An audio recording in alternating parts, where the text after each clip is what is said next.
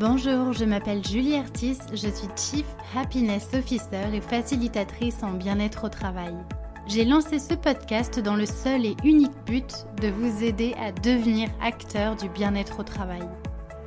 Au travers des épisodes, je vous partage ma vision, des conseils pratiques, des expériences pour vivre le travail de façon plus positive.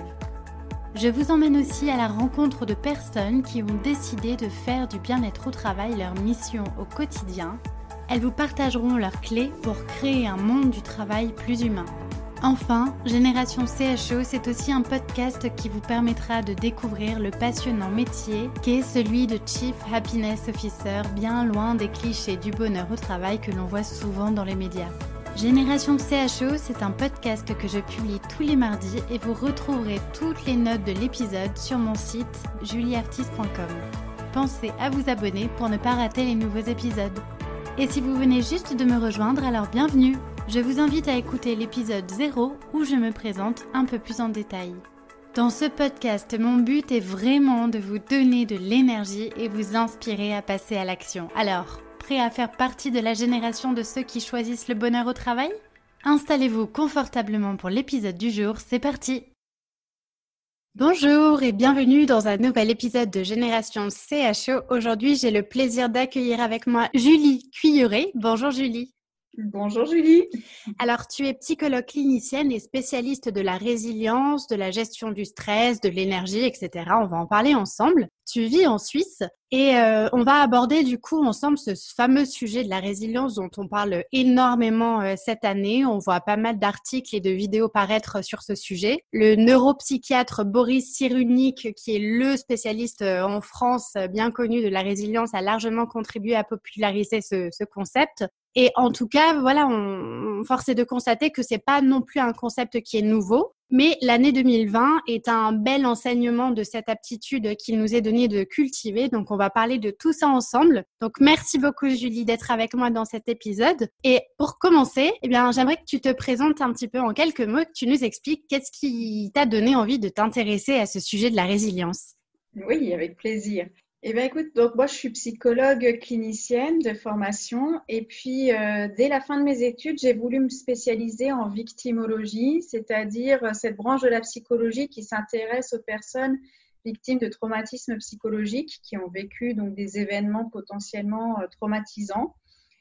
Et euh, j'ai donc à ce moment-là fait mon mémoire thèse de fin d'études sur le concept de résilience. Donc à ce moment-là, c'était vraiment la capacité des personnes ayant vécu des traumatismes psychologiques récents à rebondir, à recouvrir une, bonne santé psychologique. Et puis ça m'a amené à étudier ce concept de façon un petit peu plus approfondie, euh, tant au niveau théorique qu'au niveau pratique. Ok. Et alors, euh, est-ce qu'on a tous cette capacité euh, à rebondir? Et justement, concrètement, c'est quoi la résilience? Est-ce que tu peux nous expliquer euh, avec, avec tes mots, peut-être parce que j'imagine qu'il y a énormément de, de, visions aussi différentes Bien sûr. Alors, au démarrage, la résilience, c'est un terme qu'on a emprunté à la physique. En physique, la résilience, ça désigne la capacité d'un matériel à subir des pressions, des déformations, puis à retrouver euh, ses capacités physiques. Donc c'est pour ça que par exemple quand on achète un matelas de la bonne literie, on préfère que ce matelas, par exemple, la mémoire de forme ait une bonne résilience, c'est-à-dire qu'à partir du moment où on exerce une pression, il va retrouver sa forme initiale. Donc ça, c'est vraiment le terme de démarrage. Puis ce terme, il a été emprunté à la physique par les ressources humaines et notamment par les psychologues, dont Boris Cyrulnik, effectivement, est un des défenseurs euh, en France et en Europe. Et à ce moment-là, on, est plus parti sur la notion de rebondissement. C'est-à-dire qu'au démarrage, le terme de résilience en psychologie, en sciences humaines de façon plus large, c'est euh, venu du constat de qu'est-ce qui fait que certaines personnes, face à une situation de crise, de rupture, vont s'effondrer, d'autres vont résister, mais euh, en fatiguant énormément et en perdant certaines de leurs capacités, et puis il y en a d'autres, au contraire, qui vont être comme galvanisées par les difficultés et qui vont se révéler à ce moment-là, qui vont développer de nouvelles ressources, qui vont non seulement leur permettre de surmonter le traumatisme, d'en sortir, mais aussi d'en sortir plus fort avec plus de ressources, plus d'habilité. Donc voilà, c'est ça finalement, hein, le concept de résilience, c'est-à-dire que c'est un processus, c'est pas une qualité. C'est pour ça que oui, on est tous capables de résilience parce que c'est pas une qualité intrinsèque. Alors bien sûr, on, on, en parlera plus tard. Il y a des facteurs de résilience innés qui vont être parfois euh, plus développés chez certains individus. Mais globalement, quand on parle de résilience, on parle d'un processus. Donc, c'est quelque chose qu'on peut modifier, qu'on peut faire évoluer à, à, tout moment de sa vie, tant au niveau personnel qu'au niveau professionnel. Et quand, quand, je pense à résilience aussi, moi, je pense beaucoup à la nature, qui est un bel exemple de cette faculté de résilience, puisqu'on on le voit hein, dans la nature, il y a cette capacité à, à pouvoir se, se, se, renouveler de façon cyclique, euh, même euh, euh, quand, elle, quand elle est détruite. Et enfin, bon, c'est un, un bel exemple, en tout cas, sur lequel on peut s'inspirer. Euh, et, et, moi, c'est vrai que ça me questionne beaucoup. Euh, personnellement, tu vois, j'ai tendance à, au contraire, comme tu le disais, être galvanisée par les difficultés et me dire bon ben voilà, c'est l'occasion de, de, rebondir, de me challenger, de me réinventer et je trouve ça plutôt euh, positif, même si c'est pas forcément toujours des choses faciles à traverser. Mais du coup, qu'est-ce qui fait que certaines personnes sont plus résilientes que d'autres euh, si c'est pas une, une capacité intrinsèque? Alors c'est toute une alchimie. Euh, Boris Cyrulnik, justement, il dit que la résilience, elle se tisse finalement comme une toile d'araignée se tisse euh, en, fonction d'éléments intrinsèques et puis sur un environnement, sur des, facteurs extrinsèques. Et finalement, c'est ça qui va faire la différence. C'est-à-dire que certaines personnes, certes, vont être dotées de facteurs de résilience individuels, comme une, bonne confiance en soi, une bonne conscience de nos, ses capacités, de ses ressources. Tout ça, évidemment, ça va aider. Mais ce qui va être déterminant, c'est l'environnement, c'est l'entourage sur lequel on va pouvoir s'appuyer qui va permettre à chaque personne bah, d'utiliser ses ressources, d'en avoir les moyens. Et puis surtout, la résilience, elle est toujours collective. Il n'y a pas de résilience purement individuelle. C'est-à-dire, tu peux développer, ça veut dire qu'on a besoin des autres pour euh, être résilient? Oui, c'est ça.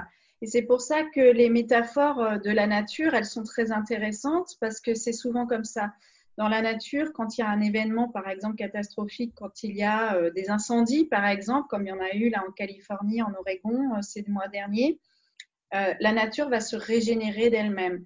Mais elle va se régénérer et les végétaux vont repousser parce qu'il y a aussi des animaux qui vont intervenir, qui vont polliniser les terres, qui vont les rendre à nouveau fertiles. Et puis souvent, il y a quand même besoin du coup de main de l'être humain qui euh, n'est pas là que pour détruire la nature et qui va parfois l'aider justement euh, à repartir.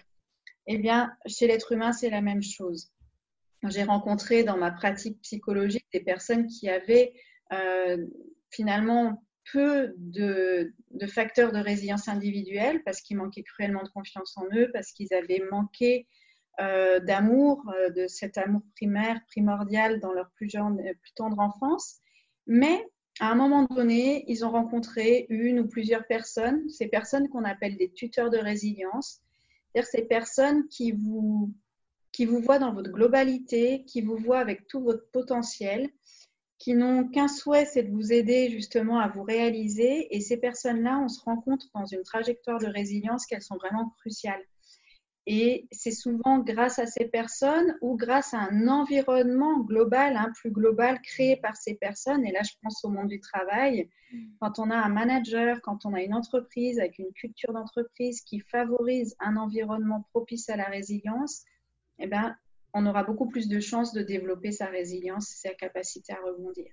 Ah, c'est super intéressant. Ça veut dire que finalement, ça, ça, ça, fait appel à ce fameux lien social dont on parle aussi énormément cette année et le fait de, euh, de s'entourer de personnes qui euh, nous aident à garder la tête, euh, la tête hors de l'eau, si je puis dire. Et les tuteurs de résilience, du coup, alors je, ne connaissais pas du tout le terme, mais c'est vrai que c'est hyper intéressant. Est-ce que un manager, typiquement, pourrait avoir ce rôle de tuteur de résilience? Bien sûr, bien sûr. Je pense qu'aujourd'hui, d'ailleurs, être un bon manager, c'est pas juste avoir un bon leadership.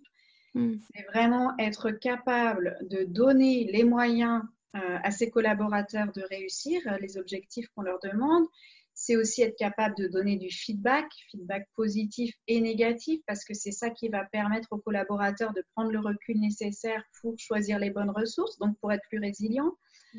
Euh, un manager tuteur de résilience, ça va être aussi un manager qui va favoriser le jeu d'équipe, qui va faire en sorte que euh, dans son équipe, y a les, solidarités, la collaborativité va être, euh, va être favorisée.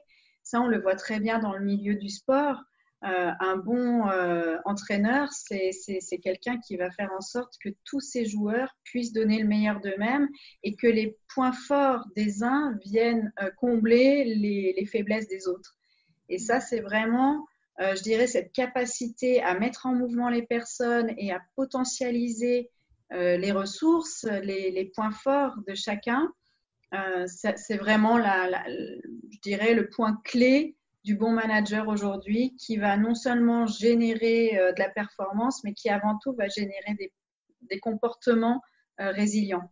Hmm. Parce qu'il ne faut pas oublier qu'une entreprise, avant de générer des profits, voilà, des, elle génère des comportements avant tout.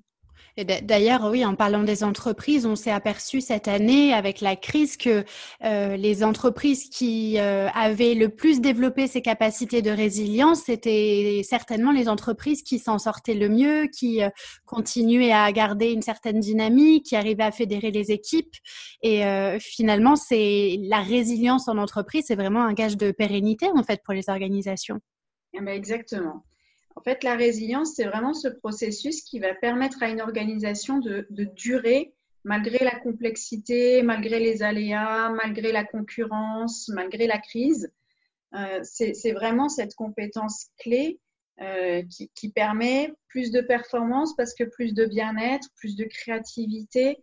C'est vraiment aussi ce qui va permettre euh, à des entreprises et surtout à des êtres humains, aux collaborateurs, aux managers, de continuer à avoir du sens dans leur mission au quotidien. Et ça, je pense que c'est vraiment un élément clé parce que quand on est en période de crise comme actuellement, crise sanitaire, crise économique, euh, on n'est pas dans l'immédiateté. C'est-à-dire que même un bon manager, même une super équipe, elle va pas forcément pouvoir produire à la hauteur de ce qu'elle aurait fait en temps normal. Par contre, si elle est dans un environnement résilient, si la, si la résilience est favorisée, elle va continuer à comprendre pourquoi elle est là, pourquoi elle travaille, pourquoi elle met du cœur à l'ouvrage. Et ça, ça va effectivement euh, pérenniser les, résultats. Et de toi, ta vision, alors bon, toi, tu es basé en Suisse, hein, comme je le disais au début de l'épisode. Euh, est-ce que tu as la sensation que les entreprises ont un nouveau regard sur ce sujet de la résilience aujourd'hui, où il y a encore euh, pas mal de travail pour vulgariser ce, ce concept? C'est quoi un petit peu ta vision là-dessus? Ben, disons qu'aujourd'hui, euh, il y a déjà énormément de progrès. Parce que quand euh, j'ai commencé il y, a, il y, a, 15 ans euh, avec mes, associés à travailler sur ce, concept de résilience en entreprise, on avait l'impression de partir avec notre petit bâton de berger et puis de devoir vraiment éduquer les gens, leur ouvrir l'esprit, les sensibiliser. C'était encore très compliqué. Aujourd'hui, c'est vrai que c'est un concept dont on entend beaucoup parler pas toujours de façon très juste, mais j'ai envie de dire, à la limite, c'est pas grave parce qu'au moins ça rentre dans les, dans les mentalités, euh, ça, ça, ça, germe petit à petit. Euh, voilà. Après, il y a encore beaucoup de travail dans la mesure où euh, beaucoup d'entreprises, surtout en période de crise, ont tendance à regarder au très court terme et elles ont du mal encore à envisager que travailler sur l'humain travailler à mettre en place un environnement propice à la résilience, c'est amener du bien-être rapidement dans l'entreprise, mais c'est surtout préparer la performance durable. Et c'est vrai qu'aujourd'hui, toutes les entreprises ne sont pas prêtes à avoir cette vision. Elles ne sont pas toutes prêtes à aligner cette vision résiliente à une vision stratégique et surtout à une réalité économique qui est très compliquée. Et puis en plus, je pense que quand on parle résilience, forcément, ça touche aussi au domaine des émotions. Mhm. Et parler des émotions en entreprise, il y a encore beaucoup d'endroits pour lesquels c'est assez tabou. Ça touche à des dimensions personnelles qui, pour beaucoup, euh, n'ont pas lieu d'être euh, sur euh, le, dans le monde professionnel. Du, du coup, c'est ouais, j'imagine que c'est assez complexe d'arriver à développer ça quand on part vraiment de zéro dans une organisation. Euh, toi, comment tu fais quand tu commences à sensibiliser sur euh, ce sujet-là? Euh, Admettons que quelqu'un nous écoute, qu'il a très envie de développer la résilience dans son organisation, mais voilà, il ne sait pas trop comment s'y prendre parce qu'il euh, part de zéro. Oui. Ben, c'est vrai que c'est très compliqué. il faut souvent être très humble et rentrer par la, petite fenêtre. Hein. C'est souvent à travers une petite lucarne qu'on va réussir à, faire germer ces idées-là. Moi, souvent, je suis sollicitée par des entreprises sur une situation de crise, en fin de compte. Alors, soit crise au sein d'une équipe, un manager qui a une difficulté euh, avec son équipe, avec ses collaborateurs, manque de confiance, euh, soit un drame. Hein, ça peut arriver aussi que je sois sollicitée en tant que psychologue dans une entreprise parce qu'il y a eu un suicide d'un collaborateur, parce qu'il y a eu un grave accident sur une, chaîne de production. Euh, voilà, c'est souvent dans ces, dans ces contextes-là que je, je, vais arriver et puis tout doucement, je, vais finalement, moi, pour faire mon diagnostic, pour faire de bonnes préconisations, euh, m'appuyer sur un diagnostic de résilience chez les collaborateurs, au sein d'une équipe, chez un manager. Et puis, c'est là que euh, généralement les, gens sont heureux parce que à partir du moment où on va évaluer leur résilience, on va vraiment focaliser non pas sur ce qui ne va pas, sur euh, tous leurs travers, leurs faiblesses et leurs souffrances, on va vraiment focaliser sur tous les points forts, toutes les ressources qui vont leur permettre à faire face, à rebondir, à surmonter tout ça. Mm. Et en général, bah, finalement, dans l'entreprise, ça, ça fonctionne bien. Parce que oui, on va parler des émotions, on va parler de gestion du stress, on va parler des relations, de comment ça a été géré euh, au sein des équipes, mais toujours de façon positive, toujours dans, un, dans une orientation très axée solution, euh, très axé sur euh, comment faire encore mieux, comment développer de bonnes pratiques, comment mieux réagir la prochaine fois, comment digérer tout ça aussi, comment surmonter le traumatisme. Donc finalement, quand on parle de résilience, on prend soin des gens, mais on prend soin d'eux en leur disant, vous avez les solutions en vous. Et ça, finalement, ça plaît. Et une fois que cette, cette petite graine est, est posée, mais en général, ce sont les, managers, les collaborateurs qui, font le travail après. C'est-à-dire que quand on y prend goût à cette vision, parce que c'est vraiment un changement de vision, ben on a envie d'aller plus loin. Et c'est là qu'on va faire appel à des gens comme moi, mais à des gens aussi euh, comme toi hein, dans ton métier de Chief Happiness Officer, euh, pour mettre en place d'autres choses un petit peu plus sur le long terme, pour mettre en place des stratégies, ressources pour aider les gens à développer la résilience au travail. Ça, me parle beaucoup parce que euh, je, pars vraiment du principe que sur cette question de, l'amélioration de la qualité de vie au travail, euh, il y a une dimension à la fois individuelle et collective, mais la dimension est hyper importante et, et je pense que c'est nécessaire de faire prendre conscience aux gens que individuellement, ils ont déjà des ressources en eux euh, pour cultiver plus de bien-être, pour, euh, euh, pour doper leur motivation, pour améliorer leur engagement au travail, leur bien-être, etc. Et je pense qu'on a tous des ressources positives à cultiver. Et, et parfois, il y a une phase d'introspection qui est nécessaire. Il y a du, une sorte de développement personnel à faire finalement dans le contexte professionnel qui est, qui est hyper important. Est-ce que euh, du coup tu aurais des, clés à nous partager pour euh, développer euh, ces, facteurs de, résilience à la fois au niveau individuel et, collectif? Oui, avec plaisir. Ben, je dirais qu'une des, une des premières choses, une des premières clés, ça va être peut-être tout simplement de se poser, de se regarder un petit peu, justement, prendre le temps d'apprendre à mieux se connaître. Ça passe souvent par ça. Mmh. Donc, ça peut être intéressant de faire une sorte d'autodiagnostic de la résilience euh, où on va se poser quelques questions. Moi, une des premières questions que j'inviterais les personnes qui ont envie de développer leur résilience, ça va être de se dire, tiens, est-ce que j'ai conscience de mes qualités, de mes compétences? Parce que c'est souvent on parle de confiance en soi, mais la confiance en soi, c'est un concept très global qui, qui finalement reste assez flou, qui n'est pas très pratique.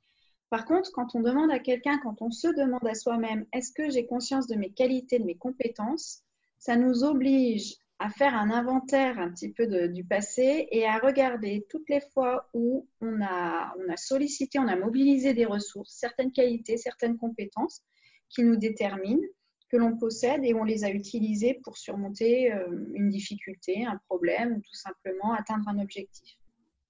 Donc déjà, faire cet inventaire-là, et se dire, tiens, mais finalement, j'ai beaucoup plus de qualité, de compétences, de ressources que je ne pensais.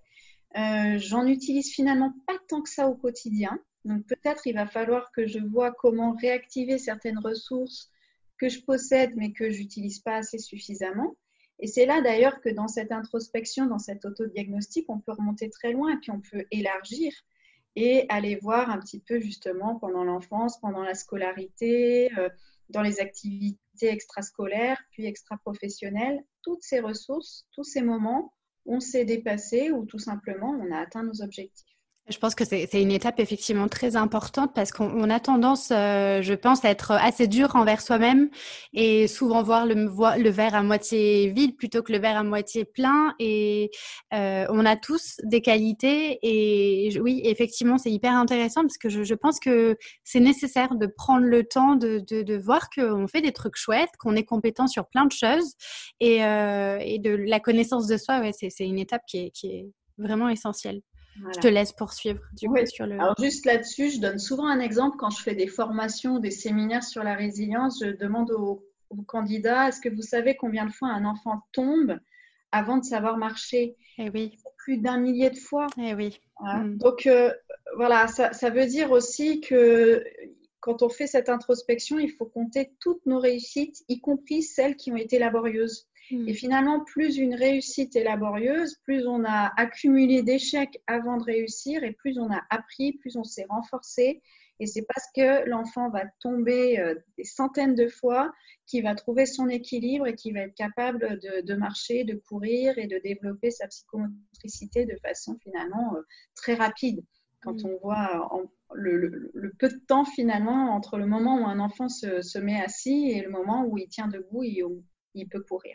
Clairement. Et c'est cette question aussi peut-être de quelle perception je donne à ce que je vis et je choisis de soit voir mes échecs comme des apprentissages et, aller de l'avant plutôt que de les voir comme des expériences vraiment négatives. Exactement. Et justement, ça me donne le, la transition vers la deuxième clé dont j'avais envie de parler. Donc, c'est parfait. La deuxième clé, si on veut être résilient, développer sa résilience, c'est la prise de recul. La capacité à prendre du recul, à mettre les choses en perspective.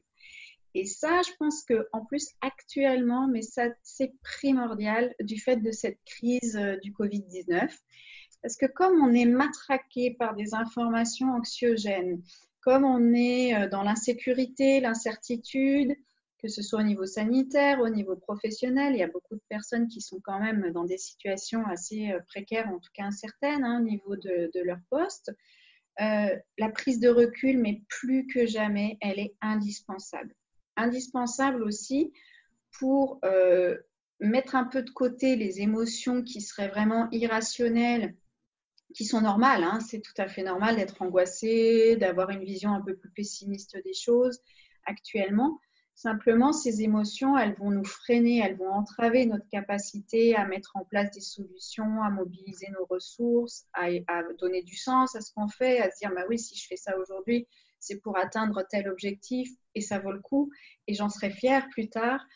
Pour cela, voilà, il faut se débarrasser de certaines émotions, il faut prendre le recul, il faut aussi prendre de la hauteur et se dire bon, aujourd'hui, je suis dans cette situation-là, mais, mais demain, je, voilà, je vais peut-être atteindre euh, ce niveau-là. Et, et, donc, ça vaut la peine de mobiliser mes ressources aujourd'hui, même si aujourd'hui, j'ai pas de certitude, j'ai peu de réponses sur l'avenir proche.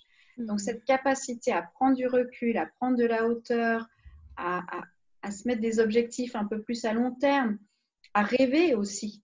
Je crois que c'est très important. Ça, c'est un mécanisme de défense psychologique, le rêve, euh, dont on ne parle pas assez, je trouve. Mhm. Euh, mais euh, moi, ça fait partie de ces mécanismes de défense que je, soutiens vraiment chez les personnes que je suis, que ce soit en psychothérapie ou en coaching. Je leur dis, mais autorisez-vous à rêver. Mm. C'est pas une, une fuite, c'est pas une façon de se déconnecter de la réalité, c'est une façon aussi de se redonner un petit peu d'énergie dans des moments où on patauge, on est dans le brouillard et on ne sait pas où on va aller. Mmh, je partage complètement. Ouais. Oser rêver grand, ouais, c'est, ça donne euh, une, ça permet de se projeter positivement en fait euh, dans l'avenir et c'est, super intéressant. Alors après le, la, prise de recul, mine de rien, c'est, quand même un exercice euh, assez compliqué pour les personnes comme tu l'as évoqué qui vivent quand même, qui ont perdu un emploi durant la crise par exemple.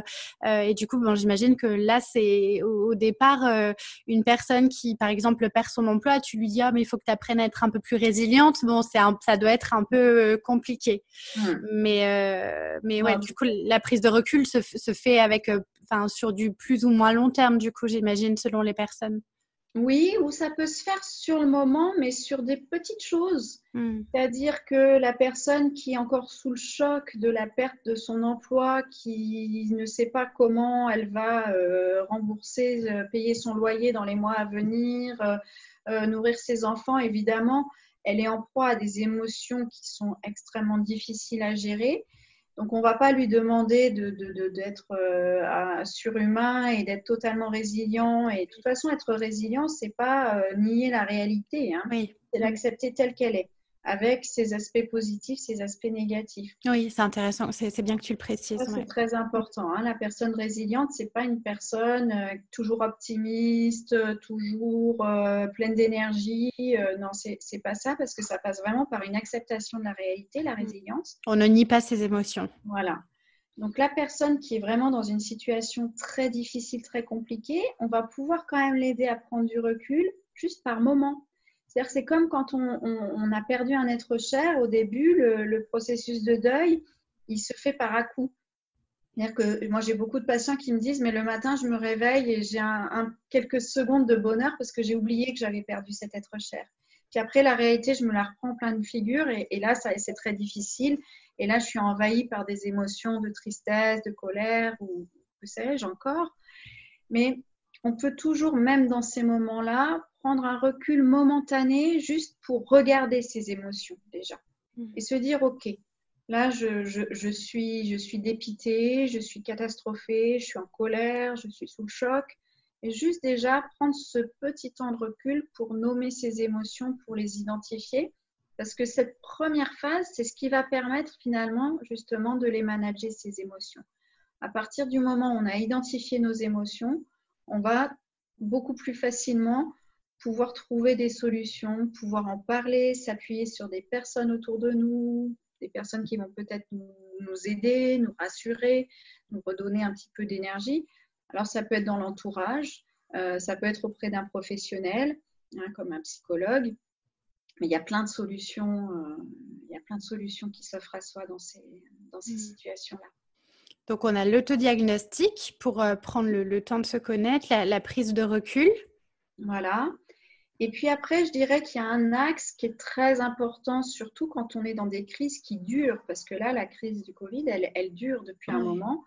Donc, on, est tous à un moment donné euh, fatigués, épuisés, en fait, hein, par euh, cette incertitude, par toutes ces émotions anxiogènes et également par le, du fait qu'on ne peut pas réaliser nos besoins, nos désirs de manière aussi simple qu'habituellement. Donc, je dirais que la troisième clé, ça va être euh, de mieux gérer son énergie et de réfléchir à des stratégies de ressourcement. Parce que finalement, il ne faut pas oublier que l'énergie, ça va être le carburant de la résilience.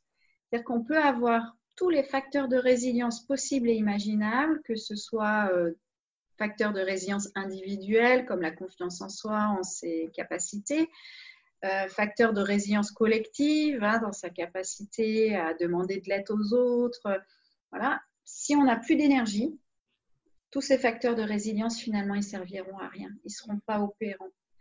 Donc, s'octroyer des, temps de, repos, de ressourcement, euh, faire appel à des activités euh, sportive, mais aussi euh, culturelle, euh, créative, peu importe. Je dirais que là, c'est vraiment à chacun de trouver voilà, la technique qui va, lui convenir, qui va lui plaire, qui va lui parler.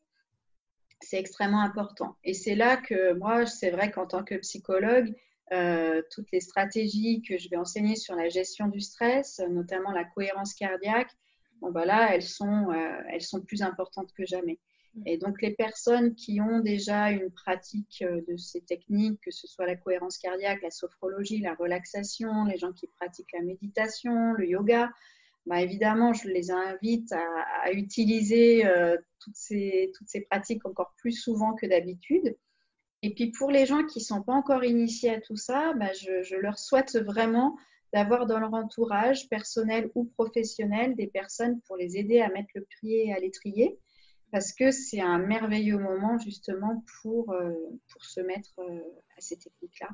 Oui, puis la, cohérence cardiaque, par exemple, ça, prend très peu de temps hein, et euh, il y, a des applications qui sont gratuites et disponibles. Sur YouTube, on voit aussi pas mal de choses, donc on peut s'y mmh. là-dessus assez facilement. Ah oui, moi, la cohérence cardiaque, c'est vraiment la technique que je mets la plus en avant dans tout ce qui est séminaire d'entreprise et formation. Ce que je dis souvent aux gens, c'est pour avoir vraiment un bénéfice, c'est 5 minutes par jour. Donc là, je dis aux personnes, si vous n'avez pas cinq minutes par jour pour, euh, pour gérer votre stress, pour vous apporter du mieux-être, mmh, c'est qu'il y a un problème. il y a un problème. Ouais, ouais. Et c'est vrai que c'est très simple et en même temps, c'est extrêmement efficace. Et pour les sceptiques, j'aime bien ressortir des études scientifiques de temps en temps, comme ça, ça permet de, de donner quand même des, des faits, des résultats euh, scientifiques très motivants. Euh, il y a un, institut aux États-Unis, en Californie, qui a fait une étude sur les effets de la cohérence cardiaque, donc sur le stress. Ils ont fait un dosage sanguin du cortisol, qui est l'hormone du stress par excellence, chez 30 personnes. Ils leur ont fait faire 5 minutes de cohérence cardiaque pendant un mois. Et au bout d'un mois, le taux de cortisol sanguin avait diminué en moyenne de 70%. Ah oui, c'est énorme. 5 minutes par jour pendant un mois. Pendant un mois. Voilà. Ce serait dommage de s'en priver quand même. Exactement. Ouais, ouais. C'est tellement simple. intéressant. Ouais. Eh oui, oui, c'est ça. Cohérence cardiaque, méditation. Après, bon, j'ai l'impression que c'est quand même des pratiques dont on parle de plus en plus dans le milieu de l'entreprise. Moi, j'ai pour le, la cohérence cardiaque, j'ai toujours ce souvenir où j'ai j'ai voulu l'amener une fois dans une entreprise et j'ai voulu la faire expérimenter de façon collective et c'est parti dans un fou rire euh, collectif euh, parce que les gens étaient pas du tout préparés à ça et euh, et bon, l'effet était positif malgré tout. Hein, mais c'est vrai que bon, il faut quand même poser le cadre et c'est très intéressant que tu donnes un appui scientifique pour montrer effectivement les les, bénéfices euh, avérés. Ouais. Ouais. Alors, faut pas hésiter là aussi quand on veut développer dans une entreprise euh, la cohérence cardiaque, de faire venir un professionnel. Moi, je le fais régulièrement. J'ai investi dans un logiciel de biofeedback de cohérence cardiaque. Donc, ça me permet ah de poser un, capteur auriculaire euh, sur des participants. Et puis, comme ça, ils ont la démonstration en direct. Hmm. Euh, sur l'écran de leur variabilité cardiaque qui était complètement incohérente. Et puis quand on commence l'exercice, ben, ils font des belles sinusoïdales. Et, là, on le voit. On le voit sur l'écran. C'est purement pédagogique hein, parce que ça apporte rien de plus en tant que tel dans la pratique de la cohérence cardiaque. Mais le fait de voir euh, cette entrée en cohérence cardiaque et de voir à quel point en plus elle est rapide, elle est quasiment immédiate par rapport à l'exercice respiratoire, ça permet à beaucoup de gens de se dire bon, bah allez, du coup, ça a l'air de marcher ce truc-là, je vais m'y mettre. Oui, c'est ça. Ouais. Super intéressant. Euh, alors, comme tu le sais, le podcast s'appelle euh, Génération CHO pour l'acronyme euh, Chief Happiness Officer. J'aurais voulu avoir ta vision de ce métier-là. Qu'est-ce que qu'est-ce que tu en penses? Est-ce que déjà tu en as entendu parler? Est-ce qu'en Suisse, vous avez des CHO dans les organisations? euh, et, que tu nous partages aussi un petit peu ta, ta vision de bah, c'est quoi une bonne qualité de vie au travail selon toi? Alors c'est vrai qu'en Suisse, on a un petit peu de retard là-dessus. Euh, c'est pas encore bien développé, mais ça va venir. Euh, ça va venir parce que euh, parce que dans, dans tous les pays, hein, on se rend compte que la qualité de vie au travail c'est primordial. Peut-être que vous en avez pas besoin. Peut-être qu'il y a déjà une qualité de vie au travail tellement il y a une qualité de vie globale indéniable. Oui. Euh, voilà, il faudrait vraiment être euh, très très enfant gâté pour ne pas la reconnaître cette qualité de vie suisse. Mais par contre, au travail, euh, je dirais qu'elle est, elle est pas mieux pas pire qu'ailleurs. Il y a de bons et de mauvais managers. Il y a des entreprises qui traitent bien, mais il y en a qui sont encore maltraitantes sans forcément s'en rendre compte. Il y a une pression de toute façon des résultats, de la performance. Euh, voilà, ça, je, pense que de toute façon, maintenant, c'est vraiment mondial. Hein. Cette complexité, cette pression au travail, elle est parfaitement universelle. Et on a besoin, on a besoin euh, de, Chief Happiness Officer. Moi, c'est une euh, profession que j'ai découvert assez récemment. bah moi, j'en suis ravie de, de l'émergence de cette profession-là parce que en tant que psychologue et notamment psychologue au travail, je fais des interventions qui sont vraiment ponctuelles. Euh, je suis une consultante externe qui vient éteindre le feu. Je suis un peu une sorte de pompier. Alors j'arrive avec mon extincteur, j'éteins le feu quand il y a une explosion, mais, mais ce n'est pas suffisant. Et les entreprises, elles ont besoin de personnes qui prennent soin des salariés, mais vraiment en permanence, et puis qui ont une action interne, qui vont, qui vont jouer sur les, comment dire, les, valeurs de l'entreprise, sur, sur tout ce qui finalement va faire l'ADN d'une entreprise. La culture, oui. On est, on est d'accord, je pense que ça, c'est un travail qui doit vraiment se faire à la source en mm. interne. Et puis surtout, euh, ce, qui me, ce qui me fait plaisir dans ce, dans ce métier, c'est de me dire, mais si ce métier existe maintenant, ça veut dire qu'il y a des entreprises, puis il y en aura de plus en plus, qui prennent conscience que euh, organiser euh, des événements pour faire plaisir à leurs salariés, c'est bien, mais c'est pas suffisant. Que le bien-être au travail, c'est quelque chose de beaucoup plus profond c'est quelque chose de très sérieux, c'est une, vraie question, c'est pas juste une option. Euh, aujourd'hui, les, les, personnes passent énormément de temps au travail, les objectifs sont élevés, la pression, elle est quand même constante. Donc, on ne peut pas demander justement aux personnes d'être résilientes, d'être performantes et d'être heureuses au travail, donc de rester dans leurs entreprises avec le même niveau de performance et de motivation si on ne prend pas soin d'eux. Et, la qualité de vie au travail, finalement, c'est à la fois très complexe et c'est à la fois assez simple. C'est finalement donner aux, personnes au travail un environnement dans lequel elles vont pouvoir s'épanouir suffisamment pour donner le meilleur d'elles-mêmes. Donc tous les parents, par exemple, c'est ce qu'ils font pour leurs enfants. Euh, tous les enseignants, c'est ce qu'ils font pour leurs élèves. Euh, tous les, personnels soignants, et Dieu sait qu'aujourd'hui ils sont sollicités, c'est ce qu'ils font pour, leur, euh, pour leurs patients.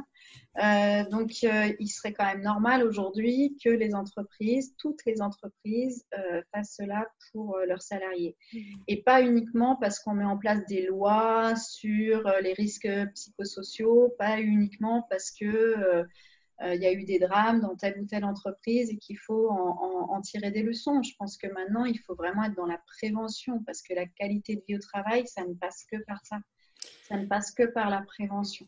Alors je, t'avoue que du coup ta vision me fait grandement plaisir, Julie, parce que euh, je, craignais en tant que bon, tu es psychologue du travail et c'est vrai que le, CHE, souvent les psychologues du travail se, se, euh, voilà sont complètement euh, contre cette démarche-là. J'avais fait un podcast du coup avec un, psychologue du travail il y a quelques mois qui ne comprenait pas le sens de ce métier. Je, pense qu'on est tous très complémentaires et que peu importe finalement la terminologie, dès lors qu'il y a une personne au sein de l'entreprise qui accorde un peu plus de temps à ce sujet de l'épanouissement, c'est toujours euh, bon à prendre.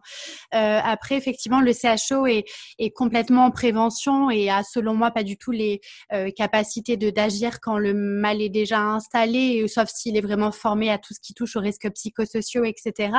Et, je trouve que les, les actions d'un CHO et d'un psychologue du travail en complémentarité sont très très intéressantes.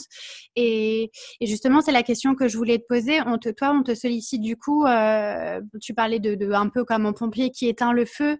je trouve ça dommage et c'est vrai que c'est ce qu'on me relate beaucoup. On, attend que les choses aillent pas bien pour commencer à s'intéresser à ce sujet, alors que si on développait dès le départ euh, des conditions pour avoir un environnement de travail qui soit serein pour tous, euh, ben, on n'aurait pas besoin d'arriver à des situations dramatiques au travail. Euh, est-ce que, est-ce que toi, des fois, on te sollicite en prévention quand même, ou c'est vraiment euh, dans des moments assez euh, dramatiques presque? Oui, alors heureusement, maintenant, on commence de plus en plus à me solliciter, à solliciter les, consultants comme moi en amont. souvent, quand même, ça reste des entreprises qui ont vécu des drames et qui se disent maintenant, je vais anticiper. Hein. Mmh. Mais bon, l'être humain, il est comme ça. Hein. c'est souvent perd la santé qu'on réalise à quel point elle est précieuse. c'est humain. Donc j'ai envie de dire là-dessus, euh, ne culpabilisons pas les uns et les autres. L'important, c'est de réagir à un moment donné. Et c'est vrai que maintenant, de plus en plus, on me sollicite aussi pour des formations. Et alors ça, c'est quelque chose que j'apprécie énormément de faire. Des formations, par exemple, pour des managers pour qu'ils développent leur résilience et pour les aider, leur donner les outils pour que eux développent un environnement le plus propice à la résilience, résilience possible pour leurs collaborateurs. Alors là, je dirais, quand on est dans ces démarches-là, on a vraiment le sentiment que ça y est, c'est quasiment gagné. En tout cas, que euh, les choses sont en train de se mettre en, marche et que ça ne va aller que, que vers du mieux. Mmh. Mais, mais c'est vrai que ça, bon, ça reste pour l'instant un petit peu trop anecdotique, mais quand même, la semaine dernière, j'ai fait une formation comme ça au sein d'un organisme de formation en Suisse. Hein, euh, où j'avais euh, des managers. Là, c'était inter-entreprise, donc il y avait des managers d'entreprises très différents, de la petite mm. PME à la, grosse euh, entreprise internationale. Et ils étaient vraiment ravis d'apprendre des techniques à la fois de communication émotionnelle non violente, de gestion du stress, de comment détecter justement les, les signes de burn-out chez les collaborateurs. Enfin, on aborde plein de sujets comme ça. Mhm. Et je vois bien que euh, de plus en plus, les entreprises prennent conscience que euh, c'est des outils qui sont nécessaires. Hmm. Puis j'ai l'impression que nous, on parle de qualité de vie au travail parce que voilà, c'est notre domaine, mais il y a beaucoup de personnes aussi, j'ai l'impression, qui euh, ne savent même pas que c'est possible d'avoir une bonne qualité de vie au travail et, et se disent peut-être que ben elles n'ont pas d'autre choix que de subir euh, un environnement de travail qui leur convient peu ou pas. Et il y a, y, a, ouais, y a encore énormément de sensibilisation à, à faire sur ce sujet. Du coup, selon toi, il y a toutes les entreprises sont ouvertes à ce sujet, petites comme grandes, quel que soit le secteur d'activité? Ah oui, ah oui, alors ça complètement. C'est vrai que pendant longtemps, justement, comme euh, les entreprises qui avaient des difficultés sur ces sujets de qualité de vie au travail, elles faisaient appel à des consultants externes. C'est quelque chose quand même d'assez coûteux. Donc c'est vrai que c'était un peu trop réservé aux grosses entreprises, aux grands groupes. Et puis, euh, bah, heureusement, parce que les gens passionnés par euh, la résilience, on a bien conscience que euh, voilà, les petites entreprises, les PME, elles ont besoin aussi, même les artisans. Mm. Bah, on, offre de plus en plus des prestations adaptées justement à ces entreprises-là, à leurs moyens. Et puis, je pense qu'aujourd'hui, de plus en plus de, petites et moyennes entreprises se posent ces questions-là et font appel à des, à des personnes pour euh, développer le bien-être au travail. Mm. Ça, c'est quelque chose d'extrêmement important. Et, là, nous, en Suisse, euh, mon mari, qui est également psychologue et également passionné de résilience, justement, il a participé euh, avec Open Geneva au, un hackathon sur le, le, concept de la résilience. Et il a monté un projet qui s'appelle Bilan de santé PME, qui va justement permettre de venir en aide aux PME sur ces sujets-là euh, à moindre coût parce que subventionnés euh, par l'État de Genève et tout ça. Puis ils vont développer aussi sur la France. L'idée, c'est vraiment de donner accès à toutes les entreprises, quelle, quelle que soit leur taille, euh, accès à ces prestations-là. Alors, ça me permet de rebondir sur une, dernière question que je voulais te poser. C'est quoi ta vision de l'avenir et est-ce que on, est vraiment capable de construire un monde plus résilient? On parle beaucoup avec cette crise du monde d'après, etc. Euh, après le premier confinement en France, on s'est rendu compte qu'en fait, on, revenait quand même beaucoup à nos habitudes d'avant et que le monde d'après, il avait été un peu oublié. Euh, bon, enfin, c'est voilà. Est-ce que du coup, quand même, le, monde du travail va, va évoluer positivement ou on va revenir à de anciennes euh, habitudes selon toi? Non, alors bon, moi c'est vrai que je suis d'un naturel très optimiste, oui. donc euh, euh, mais je suis vraiment persuadée que le monde du travail il va évoluer, il va changer, ne serait-ce parce que ça sera indispensable. C'est-à-dire que c'est pour ça que les crises sont aussi indispensables, aussi douloureuses et violentes soient-elles. Euh, mais ce sont les crises dans les cycles de vie, les cycles de vie d'une personne, d'une entreprise, d'une société, euh, euh, du monde hein, de façon plus globale, qui vont permettre de déconstruire ce qui n'est plus efficace, ce qui n'est plus légitime, pour reconstruire autre chose. Mm. Alors après, c'est évident que cette reconstruction, elle va pas se faire du jour au lendemain. Et moi, j'étais pas étonnée du retour des mauvaises habitudes après le premier confinement parce que c'était trop rapide. On était encore tous sous le choc. On n'avait pas encore réalisé ce qui nous arrivait. Donc, euh, cet élan euh, vital, c'était plus un élan de, survie face à cette crise qu'une lame de fond qui vient vraiment modifier les choses en profondeur. Mais c'est maintenant que tout ça va commencer. Et puis, puis c'est un travail de longue haleine. Moi, je vous dis, ça fait plus de 15 ans que je travaille sur ce concept de résilience. Euh, Boris Cyrulnik, je l'ai rencontré la première fois, j'étais encore étudiante en psychologie, et il m'a dit, mais c'est génial que des jeunes comme vous euh, travaillent sur ce concept, il faut, il faut. Puis aujourd'hui, j'ai dépassé la quarantaine, et puis, puis je suis encore dans les, dans les pionnières mm. en entreprise, donc euh, il y a encore énormément de travail à faire, mais oui, je suis persuadée que ça va venir parce que c'est juste une nécessité. Ouais. Est-ce que tu aurais euh, une dernière clé peut-être à partager pour ceux qui nous écoutent et qui ont envie de développer euh, plus de résilience aujourd'hui? Oui, eh ben, j'ai envie de leur dire que être résilient, avant tout, c'est euh, mettre ses peurs de côté. C'est être, être un peu courageux, être hardi. C'est un mot qu'on n'emploie plus beaucoup, mais moi j'adore la hardi, hardi petit. Euh, donc, c'est redevenir aussi un petit peu un enfant dans ses réflexes, dans son comportement. L'enfant, il se casse la figure, il repart. Hein, il ne se pose pas la question. Hein, c'est pas parce qu'il va tomber à vélo trois fois qu'il va arrêter de faire du vélo à, toute sa vie. Euh, voilà, donc j'ai envie de dire aux gens aujourd'hui, oui, on, se prend des claques hein, en ce moment, on se prend des portes dans la figure. Euh, on peut plus allumer la radio ou la télé sans entendre des choses quand même qui sont pas réjouissantes du tout. Eh ben, être résilient, c'est se dire, OK, je m'arrête pas à tout ça et je continue à avancer, à tester des choses et quitte à me tromper, quitte à me casser la figure, quitte à me, bah voilà, à prendre euh, un petit peu des, des, griefs, euh, voire parfois plus. Hein, euh, mais je crois que c'est vraiment ça la clé.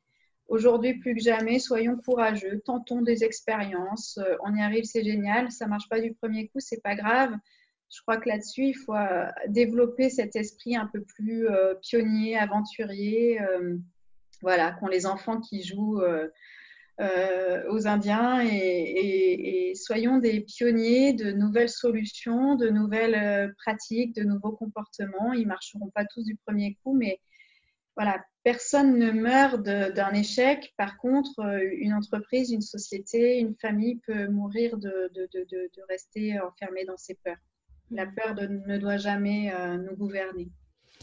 Merci beaucoup, Julie. Qu'est-ce qu'on peut te souhaiter pour la suite? Oh ben moi, euh, ce que je souhaite, c'est de continuer en fait, de continuer mm. ce travail-là, continuer à, faire des formations en entreprise sur la résilience, à, parler de ce concept, à donner des outils aux gens et puis continuer à, soigner mes patients parce que euh, moi, c'est ce qui nourrit ma résilience. Donc, si je veux continuer à être résiliente et, à partager ça avec les autres, il faut que je puisse continuer à faire ce travail comme je le fais. Et, avec des personnes plus jeunes, voilà, qui prennent le relais, qui viennent nourrir ma réflexion et ma pratique, qui viennent partager, parce que c'est comme ça que je me sens vivante, tout simplement.